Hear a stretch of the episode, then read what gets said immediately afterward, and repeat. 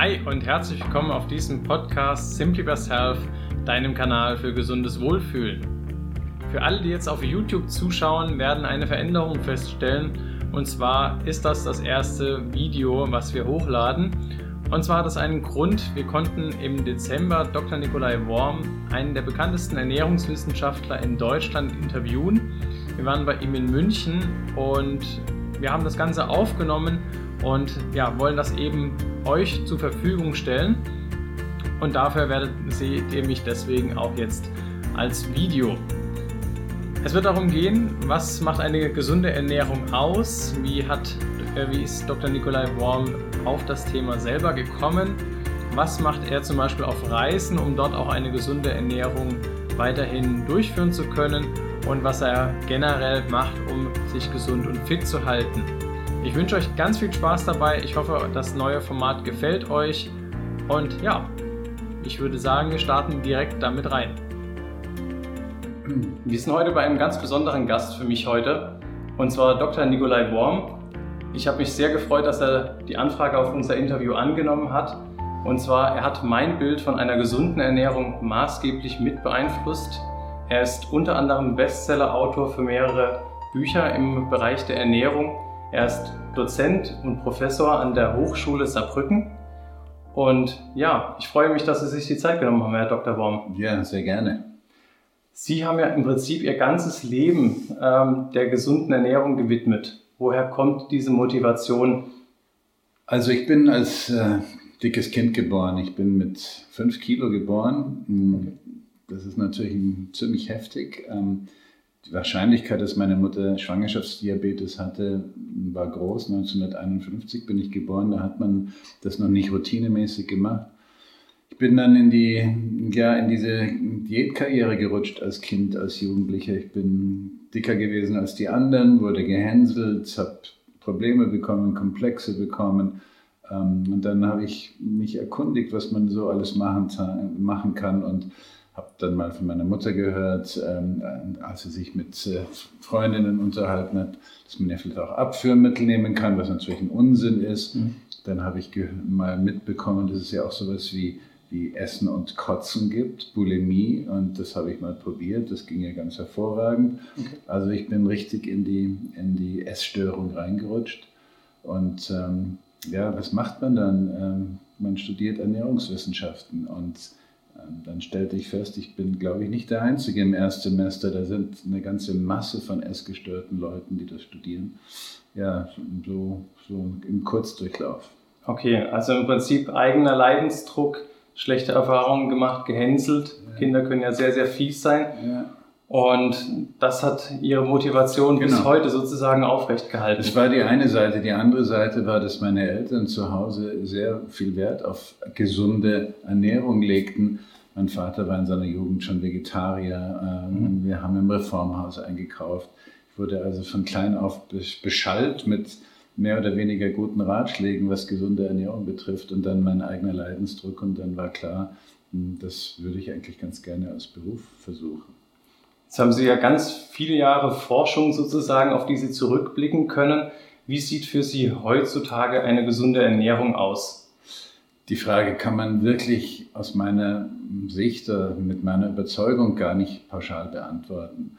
Ähm, eine, eine Lösung hätte ich, wenn jemand schlank ist und körperlich sehr aktiv ist, also seine Muskeln täglich anstrengend betätigt, dann glaube ich, gibt es eine einfache Empfehlung, abwechslungsreich, frisch, echte Lebensmittel, keine industriell stark verarbeiteten, ähm, ja, und schauen, dass man nicht in die positive Energiebilanz kommt, also überkalorisch lebt. Und mehr kann ich eigentlich heute nicht so sagen ähm, als, als klare, eindeutige Erkenntnis. Einfacher wird die Antwort, wenn bereits gewisse Störungen vorliegen. Also wenn man übergewichtig ist, wenn man sich nicht bewegt, wenn man in Richtung Insulinresistenz geht, da glaube ich, kann man heute schon ziemlich gute, eindeutige Empfehlungen machen. Auch nicht individuell für alle passend, aber für eine große Menge immerhin passend. Ja, und das ist so auch mein Schwerpunktthema in den letzten 10, 15 Jahren gewesen. Früher habe ich mich ja auch um andere Dinge gekümmert. Sporternährung war mal ein mhm. Schwerpunkt von mir. Ähm, das Thema Fette und Cholesterin habe ich lange schwerpunktmäßig bearbeitet. Aber mich interessiert heute am meisten das Thema Zivilisationskrankheiten, ausgelöst durch, ein, durch unseren völlig nicht artgerechten Lebensstil. Also gerade wenn wir jetzt äh, einen übergewichtigen Menschen nehmen, gibt es heutzutage ja besonders viel, aber trotzdem ist bei den Menschen ja der Wunsch da, dass sie eigentlich schlank und gesund sind. Bei vielen klappt es nicht. Was würden Sie so einem Menschen an die Hand geben, was er machen könnte? Also Übergewicht äh, per, definiert per Body Mass Index, das ist etwas, was man heute eigentlich gar nicht mehr tun sollte. Mhm. Also es gibt ja auch Übergewichtige, laut BMI übergewichtig, die dennoch metabolisch gesund sind, die Stoffwechsel gesund sind, zumindest für eine ganz schöne lange Weile hinweg. Ähm, entscheidend ist, und, und umgekehrt gibt es auch Schlanke nach BMI, schlank kategorisierte Menschen, die metabolisch äh, nicht in Ordnung sind, die eine Stoffwechselkrankheit haben. Also man sollte andere Dinge in den Vordergrund stellen. Und das Thema, das man noch viel mehr bearbeiten müsste oder das Bewusstsein dafür verbreiten müsste in der Bevölkerung, ist die Insulinresistenz und die mhm. Folgen, die daraus entstehen. So, und wenn jemand insulinresistent ist, wenn er sich testen lässt und es wird bestätigt, dann haben wir schon eine ziemlich klare Vorgabe. Jetzt ist er Kohlenhydratstoffwechsel gestört. Jetzt spielen die Kohlenhydrate eine ganz entscheidende Rolle, nämlich weniger und bessere. Bessere Kohlenhydrate. Nochmal für die Zuschauer, die ähm, nicht wissen, was eine Insulinresistenz ist. Wollen Sie das kurz äh, ja. erläutern? Mhm. Ich denke, das ist den meisten, also schon mal gehört, aber was genau dahinter steckt und im Körper ja. passiert. Also ich versuche mal Insulinresistenz in, in, wenigen Worten zu erklären. Ähm, Insulinresistenz, wie der Name schon sagt, heißt, dass unsere Zellen auf unser wichtiges, großes Speicherhormon Insulin nicht mehr richtig reagieren. Das kann einerseits ähm, physiologisch sinnvoll sein, also ähm, für den Körper äh, einen Vorteil bieten. Zum Beispiel, wenn man in der Schwangerschaft wenig zu essen hat als Jäger und Sammler, dann wird man das wenige Essen nicht in seiner Muskulatur verbrennen, sondern dann versucht der Körper, den Muskel zuzumachen und den wenigen Zucker, den man gerade gefunden hat, nicht in der Muskulatur sozusagen zu verheizen. Mhm. sondern für sein Hirn aufzubewahren oder für das Kind im Bauch, damit es besser versorgt wird. Also wir haben eine Genetik, die Insulinwirkung an der Muskelzelle abzuschalten. Aber durch unseren Lebensstil, zu wenig Schlaf, zu wenig Sonne, zu wenig körperliche Aktivität, ähm, Übergewicht, Verfettung des Körpers, mhm. Äh, wird diese Möglichkeit, Insulin, Insulinresistenz einzuschalten, zu einem unphysiologischen Vorgang und er wird chronisch. Und dann kommt es im, im, im, im zweiten Schritt dazu, dass der Körper nach dem Essen ähm, den, den, die Kohlenhydrate, die ja im Zucker anschließend im Körper kreisen, die muss er aus dem Blut rausbekommen, weil Zucker in hohen Konzentrationen im Blut giftig ist, toxisch ist. Also das muss raus aus dem Blut und das versucht der Körper durch, eben durch eine erhöhte Insulinausschüttung. Also die Bauchspeicheldrüse muss dann die doppelte, die dreifache, die fünffache, die zehnfache Menge Insulin ausschütten, um den Zucker noch aus dem Blut rauszubekommen, je nachdem, wie insulinresistent jemand geworden ist. Das Problem ist, man spürt es nicht, es gibt keine Symptome, man, man hat keinen Leidensdruck und man ändert deswegen auch nichts an seinem faulen, fetten Lebensstil. So, und, und diese hohen Insulinkonzentrationen, diese mehrfach überhöhten Insulinkonzentrationen, die haben dann auf Dauer erhebliche Nebenwirkungen. Zum Beispiel wird daraus eine Fettleber. Die Leber wird fett und funktioniert nicht mehr richtig. Mhm. Das ist dummerweise unser wichtigstes Stoffwechselorgan. Und wenn das verfettet ist, dann funktioniert es eben nicht mehr richtig. Oder Krebszellen werden in ihrem Wachstum durch viel Insulin gefördert. Andere Funktionen überall im Körper werden durch diese ja, unphysiologisch hohen Insulinkonzentrationen gestört. Und so entstehen mit der Zeit eben die verschiedensten Erkrankungen. Also ich höre bei Ihnen raus, es gibt für Sie so zwei Hauptpunkte, was in unserer Ernährung bzw. unserem Lebensstil nicht ganz passt. Das ist auf der einen Seite, dass wir uns zu wenig bewegen für das, was wir essen im Prinzip. Genau. Und jetzt ist es ja so, viele Menschen arbeiten sehr viel, haben wenig Bewegung. Was würden Sie so jemandem empfehlen? Das, was ich rausgehört habe, ist, dass man vor allem die Kohlenhydrate mhm. reduzieren sollte. Also Sie arbeiten viel, aber nicht mit Ihren Muskeln, sondern mit Ihrem ja. Geist. Ähm, das ist ja das Problem. Ähm, stellen Sie sich vor, ähm, Kohlenhydrate, also Spaghetti, Kartoffeln, Reis, Nudeln, Brot, das ist ja Treibstoff für unsere Muskeln. Das ist ja super Benzin sozusagen. Ja, wertvoller Treibstoff, damit die Muskeln hart arbeiten können. Nun wird dieser Treibstoff ja aber erst verbraucht, wenn der Motor auf hohen Touren läuft. Wenn Sie aber den ganzen Tag sitzen, dann wird die Muskulatur diesen Treibstoff gar nicht verbrauchen.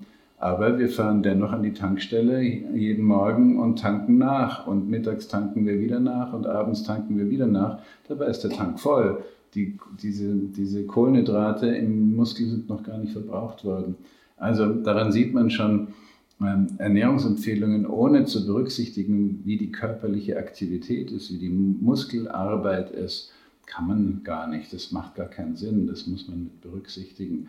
Und wenn jemand, wie gesagt, äh, ähm, körperlich sehr aktiv ist, Sportler zum Beispiel, die können auch große Mengen an Kohlenhydraten problemlos verarbeiten, verbrauchen. Die entleeren ja auch ihre Tanks dadurch, dass sie jeden Tag trainieren oder im Wettkampf unterwegs sind.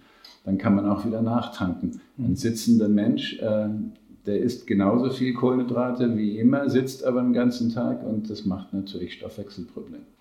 Sie haben, Sie achten bestimmt selber sehr stark auf Ihren Lebensstil, auf das, was Sie essen, wie Sie sich bewegen.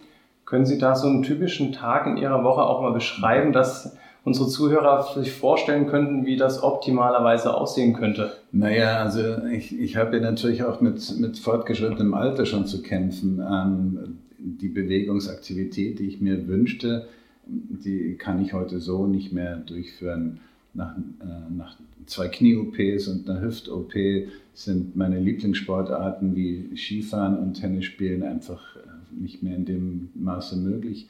Ich gehe ins Fitnessstudio, wenn ich gut bin, zwei bis dreimal die Woche, aber einmal garantiert, aber meistens eigentlich zweimal. Ähm, ja, und ich versuche natürlich Fahrrad zu fahren und ich versuche so viel zu gehen wie möglich und im, im Sommer zu schwimmen. Ähm, ich mache etwas seit, seit vielen Jahren, was inzwischen ganz populär geworden ist. Ich mache es aber nicht, weil es, was, weil es Mode ist, sondern weil es meinem Körper, körperlichen Wohlbefinden entspricht. Ich mache sogenanntes intermittierendes Fasten.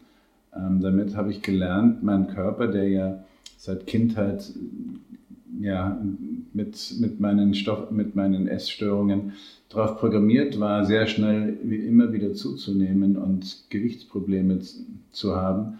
Ich habe festgestellt, mit diesem intermittierenden Fasten kann ich, kann ich mein Gewicht am besten halten. Und zwar mache ich das klassische 16-8. Ich frühstücke nicht. Ich habe in der Früh keinen Hunger, es fällt mir nicht schwer. Ähm, meine erste Mahlzeit ist irgendwann gegen Mittag, 12 Uhr, 1 Uhr. Dann esse ich am Abend meine zweite Mahlzeit und dann habe ich acht Stunden mindestens Pause. Und ähm, früher dachte man, wenn man nicht frühstückt, dann, dann wird man das durch mehr Appetit, durch mehr Hunger im, beim Mittagessen alles wieder nachholen. Nein, das ist wissenschaftlich ja auch inzwischen hm, überprüft und belegt. Das wird nicht nachgeholt. Man hat deswegen nicht mehr Hunger mittags und isst nicht mehr mittags. Ich kann auf die Weise tatsächlich eine relativ niedrigkalorische Ernährung ganz gut einhalten.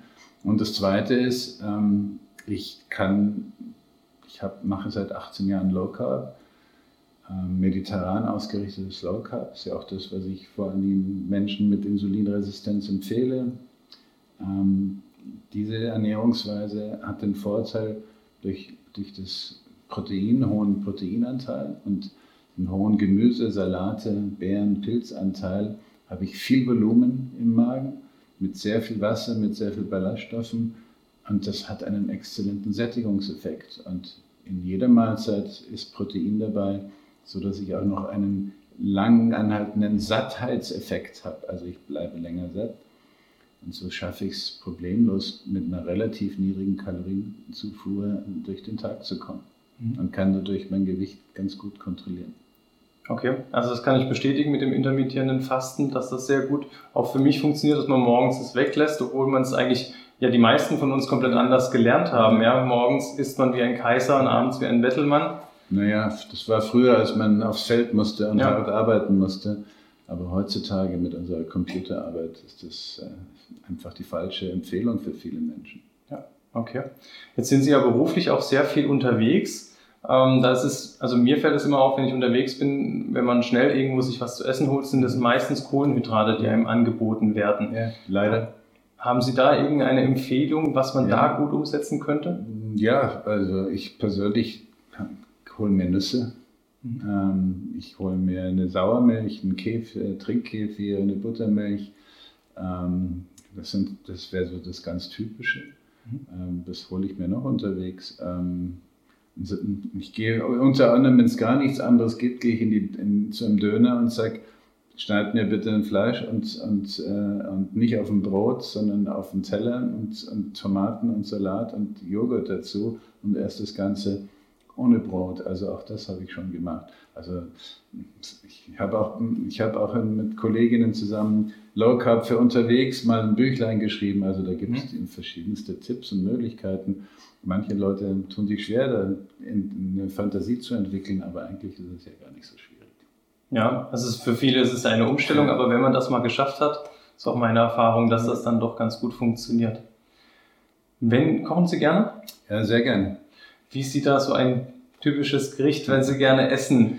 Wie also wenn ich, alleine, wenn ich alleine bin, dann mache ich meistens was ganz Einfaches. Äh, ich, ich dünste entweder Gemüse oder ich mache mir einen Salat und dann gibt es dazu ein Stück Fisch oder ein Stück Fleisch oder ein Stück Geflügel.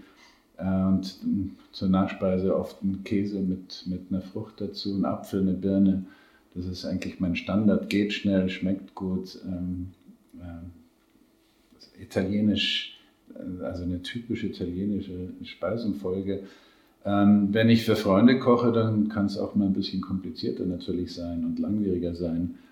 Ähm, meine, Lieblings, meine Lieblingsspeise, für die ich auch berühmt und berüchtigt bin, äh, weil ich immer den ganzen Tag nicht mehr ansprechbar bin, ist, ist ungarisches Gulasch, selber gemacht. Ähm, das schneidet man ewig an den Zwiebeln und, äh, und es dauert halt alles, bis es fertig ist. Aber ich liebe das und meine Gäste auch. Das kann ich mir gut vorstellen. Und dazu gibt es meistens keine Knödel, zumindest für mich nicht, sondern ähm, ja, das kann man zum Beispiel auch mit, mit Kraut ganz gut essen, Sauerkraut oder mit anderen Gemüsearten. Das klingt sehr gut. Was haben Sie, wenn man jetzt, was mir noch einfällt, es gibt viele Vegetarier mittlerweile. Ja, ähm, haben Sie für die noch eine Empfehlung, wie die auf die Eiweißquellen kommen, wenn sie jetzt kein Fisch, kein Fleisch essen? Ja, also ich habe da kein Geheimrezept. Ich habe übrigens über Vegetarismus auch meine Doktorarbeit äh, geschrieben eine Vegetarierstudie gemacht. Ähm, man muss sich einfach mehr erkundigen. Wenn man Vegetarier ist und vor allen Dingen, wenn man vegan leben will, muss man mehr wissen, sich mehr erkundigen und versuchen, die Defizite, die, die eben relativ schnell entstehen, wenn man Nahrungsmittel, von der, vor allem die Auswahl der Nahrungsmittel einschränkt, muss man mehr wissen, wie man das ersetzen kann. Man kann das, aber es erfordert mehr Wissen und äh, bewussten Einsatz. Ja, also kein Lebensmittel ist, ist, ähm, ist äh, sozusagen, ähm, es gibt kein Lebensmittel, was alle Inhaltsstoffe bietet. Aber je mehr man von der Auswahl der Lebensmittel einschränkt, desto schwieriger wird es, an alle wichtigen Nährstoffe zu kommen. Was können Sie jemandem empfehlen, der, also Sie haben nicht viel Zeit und er spricht Sie kurz an, was können Sie mir empfehlen, ähm, an kurzen ähm, Tipps sozusagen, die man ja, mitnehmen kann, um die Ernährung schon mal ein kleines bisschen besser zu gestalten? Also ich würde jedem empfehlen, mal zu testen, wie, wie hoch der Insulinspiegel ist. Nüchtern ist schon mal die einfachste Möglichkeit. Mhm. Noch besser, wenn man Verdacht hat, man geht schon in Richtung Diabetes, wenn man schon einen Bauch hat, wenn man schon erhöhte Blutfettwerte hat, dann sollte man eine Blutzuckerbelastung machen und Insulin mitmessen. Mhm. Und wenn, man, wenn festgestellt wird, man hat eine Insulinresistenz, Kohlenhydrate reduzieren. Das ist das A und O und statt Kartoffeln, Reis und Nudeln in dieser herkömmlichen Menge eben weniger und dafür mehr Gemüse, Salate, Beeren, Pilze als Sättigungsgrundlage. Und in, in meinem Flexicarb-Konzept, das ist ja mein, mein neuestes Konzept, was ich seit einigen Jahren propagiere, in der Prävention vor allen Dingen. Wenn man gerne Kartoffeln, Reis und Nudeln isst, dann muss man sich die vorher verdienen.